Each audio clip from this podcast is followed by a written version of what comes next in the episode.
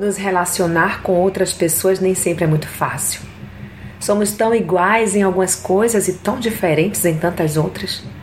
Por isso mesmo, se não estivermos vigilantes e cheias de sabedoria e amor, dificilmente conviveremos bem com outras pessoas. Mas como ter um bom relacionamento com alguém cujas ideias e atitudes você refuta? Para começar, é importante lembrar que não temos o poder de mudar ninguém. Somente Deus o tem. Aliás, nem mesmo sabemos se o que achamos do outro é a visão correta.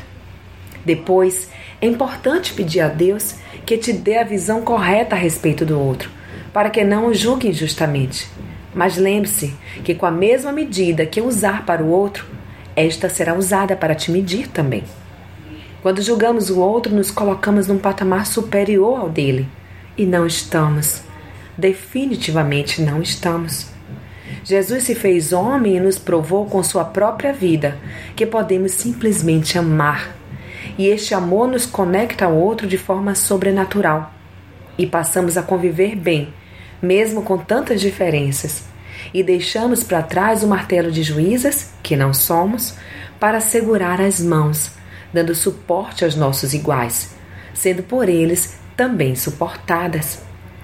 Em Efésios 4, 2 a 3, está escrito: Sejam completamente humildes e dóceis, e sejam pacientes, suportando uns aos outros com amor. Façam todo esforço para conservar a unidade do espírito pelo vínculo da paz.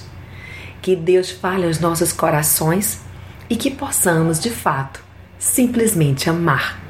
Sou Sayonara Marques e minha página no Facebook é Despertada Mulher Sábia. Fique na paz de Deus.